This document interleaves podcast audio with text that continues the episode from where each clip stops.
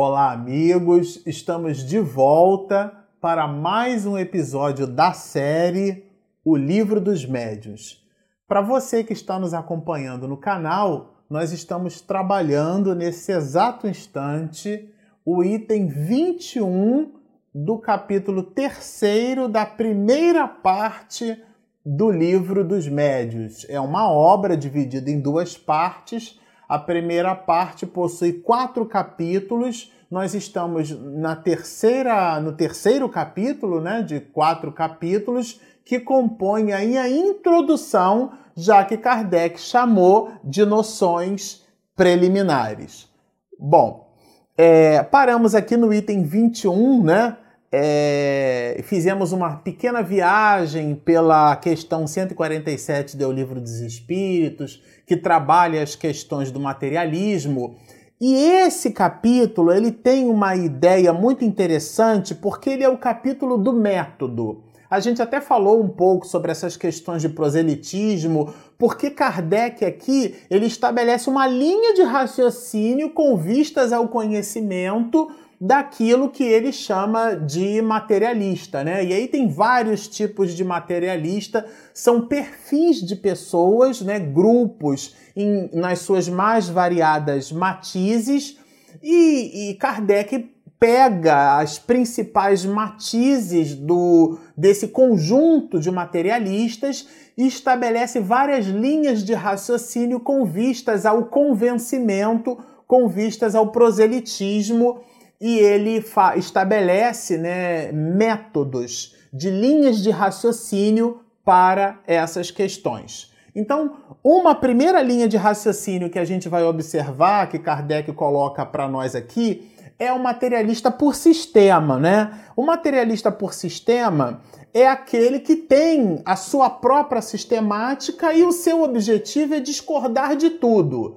E isso Kardec chama de materialismo por sistema. O diálogo com essas pessoas, porque assim, se você se recorda em episódios anteriores, a ideia é assim: antes de tornar alguém espiritista, torne-a espiritualista. Isto é, acreditando que exista algo além da vida material. Lembram-se disso? Kardec, inclusive, fala isso daqui, né? Antes de tornar alguém é, espiritista, torne-a espiritualista. E ele estabelece uma linha de raciocínio assim: se você dialoga com o materialista, o ponto de partida no diálogo com vistas à realidade espiritual é a matéria.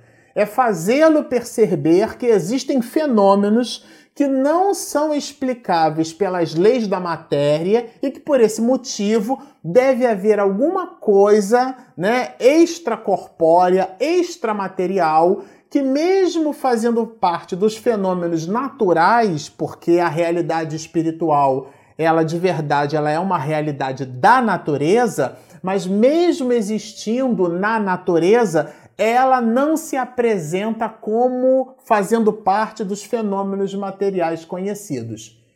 Pelo fato de não ser um fenômeno material conhecido, não significa que aquele fenômeno não exista. Então, esse materialista por sistema é o que Kardec diz aqui, a pessoa nega tudo a seu modo, né? Depois ele coloca que Kardec um outro tipo de materialista, que é o materialista radical ele nega a existência de tudo que seja fora da matéria. Então, se a gente estabelece uma linha de raciocínio para explicar fora das leis que conhecemos como leis materiais, né? Porque a dimensão do mundo há pouco tempo desencarnava Stephen Hawking e apresentou um universo em multidimensões, né? um multiverso.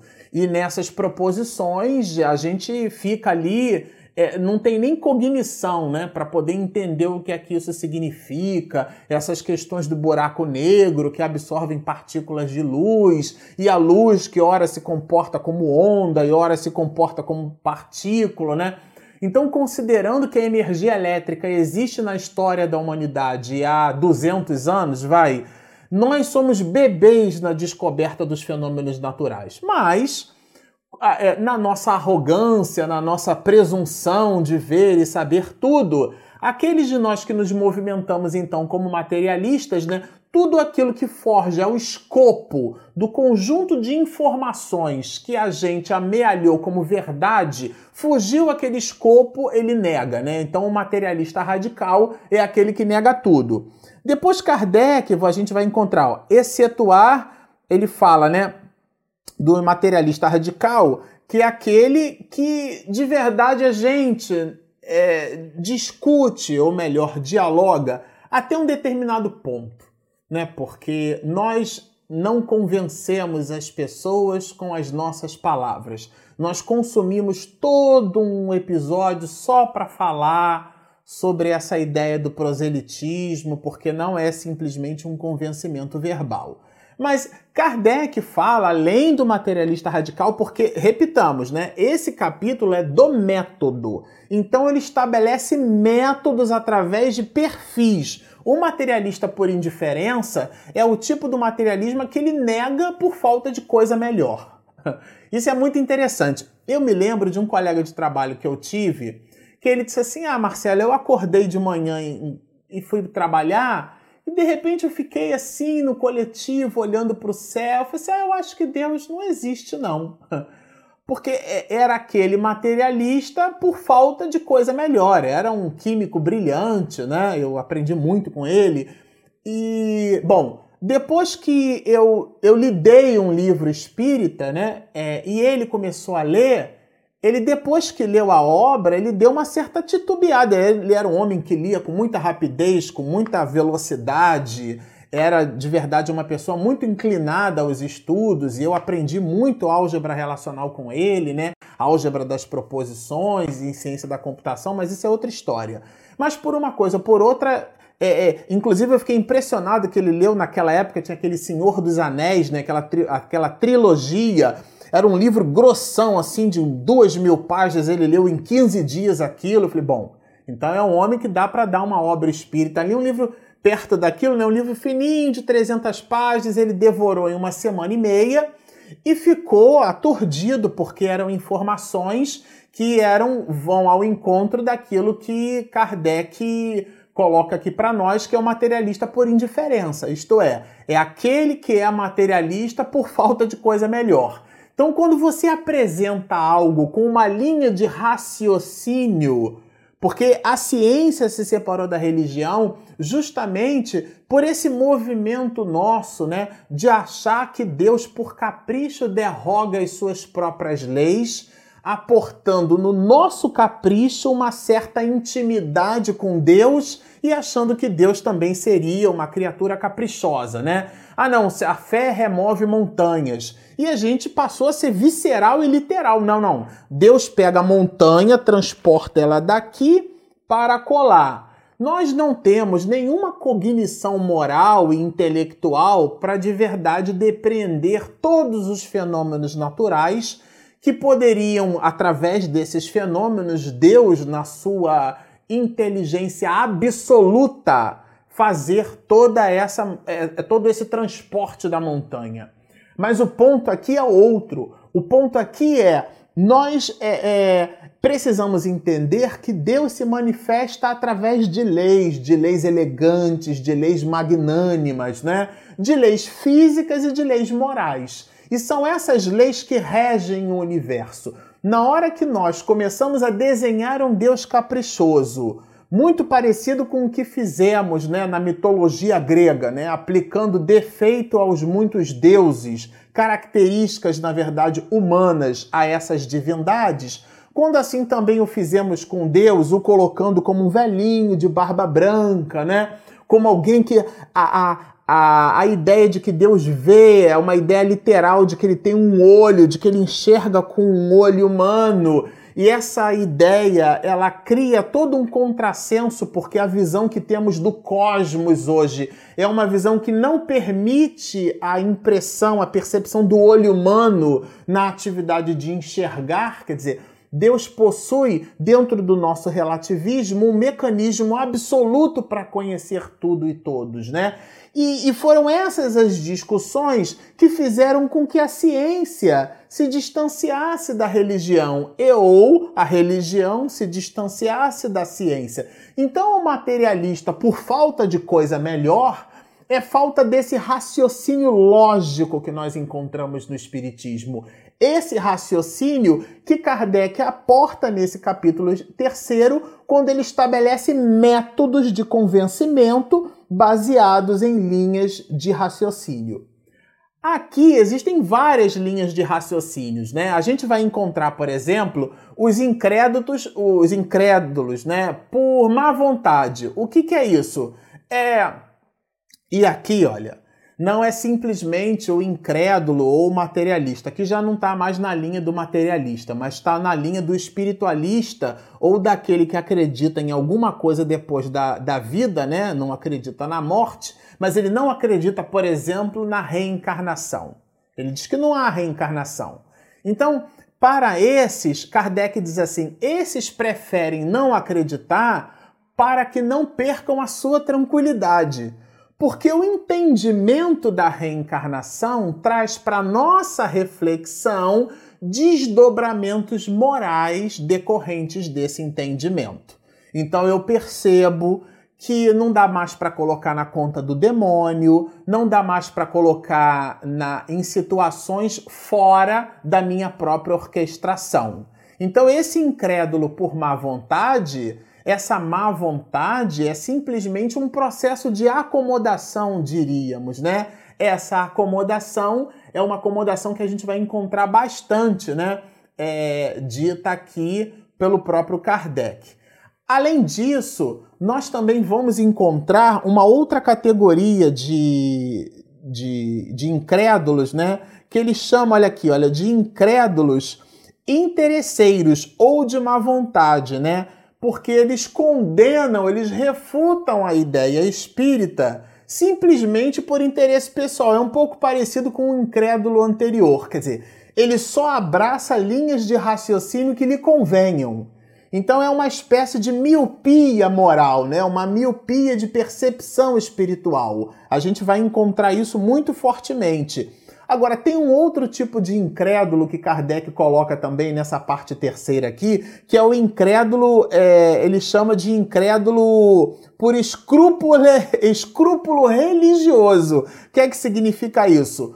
Um estudo sério os tornariam espiritistas.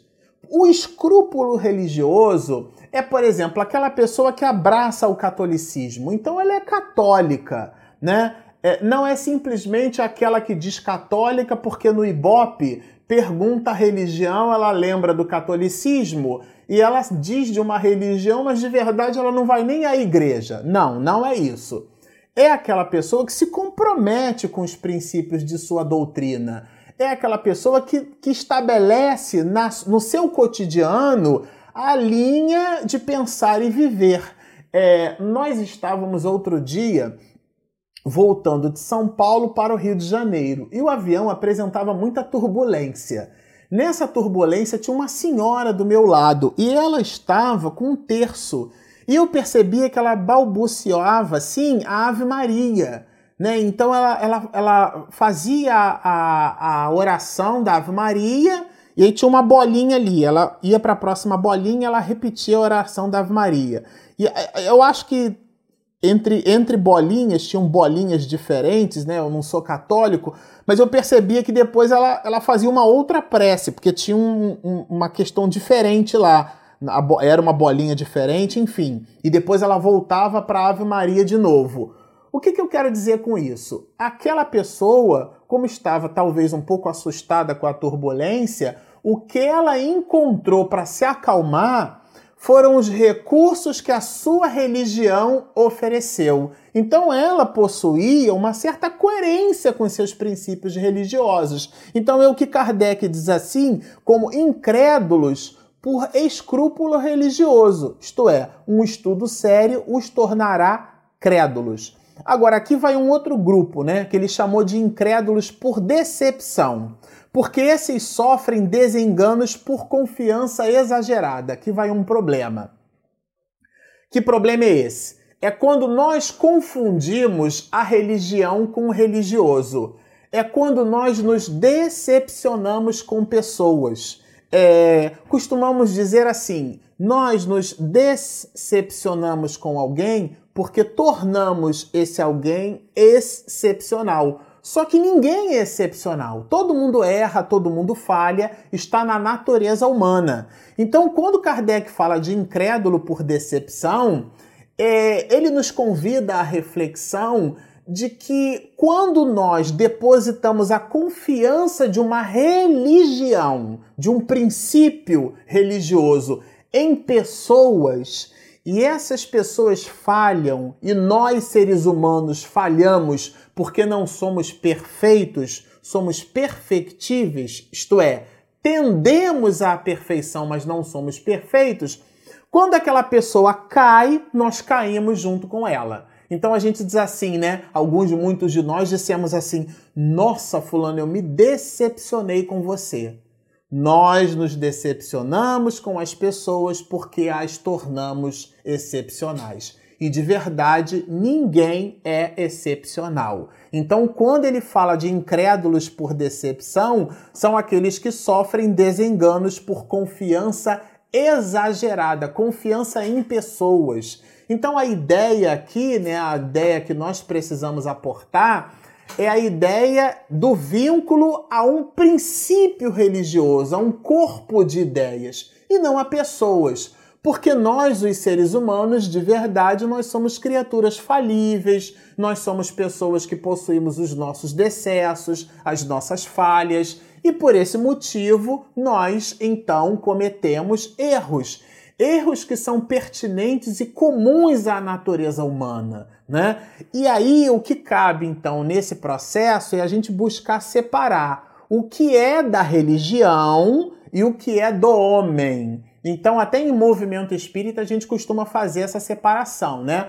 Uma coisa é movimento espírita, a outra coisa é doutrina espírita. Porque movimento espírita é feita esse movimento, o movimento espírita, é feito por espiritistas ou espíritas. Agora, o espiritismo é um corpo de doutrina trazido pelos espíritos e arranjado, né? A gente brinca e diz assim: "Ah, Kardec não codificou, ele decodificou". Isto é, ele trouxe luz às ideias. O livro dos médios é um livro que decodifica a mediunidade.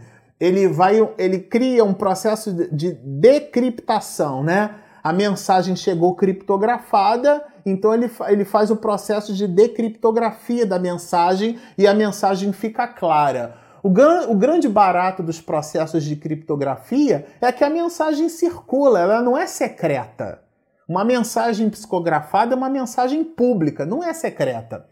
O segredo está na chave de decriptografia, né? É a chave que vai decriptografar aquela mensagem, torná-la inteligível. Então o que Kardec fez foi aportar essa chave, foi fazer perguntas aos espíritos e obtendo as respostas criou um corpo de doutrina porque percebeu que tudo aquilo que os, espíritas, os espíritos diziam, diziam respondendo questões da humanidade. Ele entendeu a importância daquilo. Quando recebeu lá os 50 cadernos, ele disse: Nossa, isso aqui responde questões da humanidade. E ele então, e através desse movimento, ele, Allan Kardec, trouxe para nós o que chamamos então de decodificação, porque trouxe a doutrina espírita deu luz à mediunidade, deu dignidade à mediunidade, cujo livro é o que estudamos. Então, o incrédulo por decepção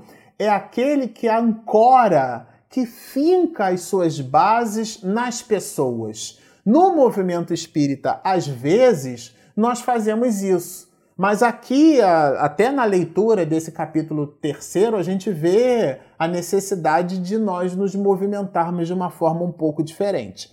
Aí depois ele trabalha algumas outras questões. O Allan Kardec fala, né, no livro dos médios, nessa parte dos indecisos.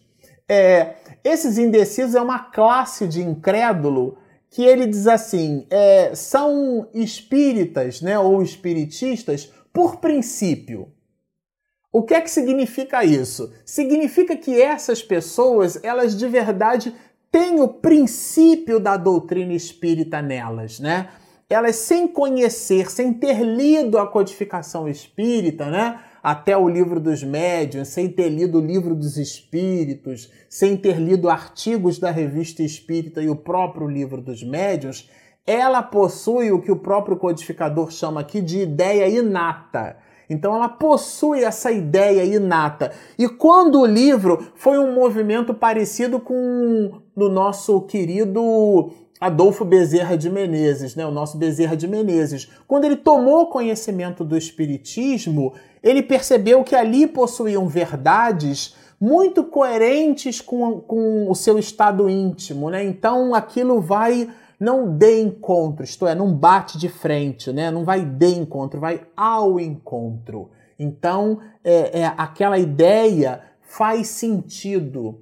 Quantas pessoas nós não conhecemos no movimento espírita que, quando conheceram o espiritismo, é, os questionamentos eram questionamentos já muito mais profundos, porque eles iam ao encontro. Nossa, isso faz todo sentido para mim. Então, eles são espiritualistas por princípio, diz Kardec, porque o grau de coerência é uma certa compleição moral, diz o codificador, né? Essa compleição moral se traduz nesse espiritualismo por princípio que Kardec fala. E depois é, ele coloca dos espíritas sem o saberem, que são aqueles, aqueles de nós que possuímos as ideias espíritas, espíritas, acreditamos na reencarnação sem ter lido nenhum livro, sem ter gerado nenhum tipo de aprofundamento.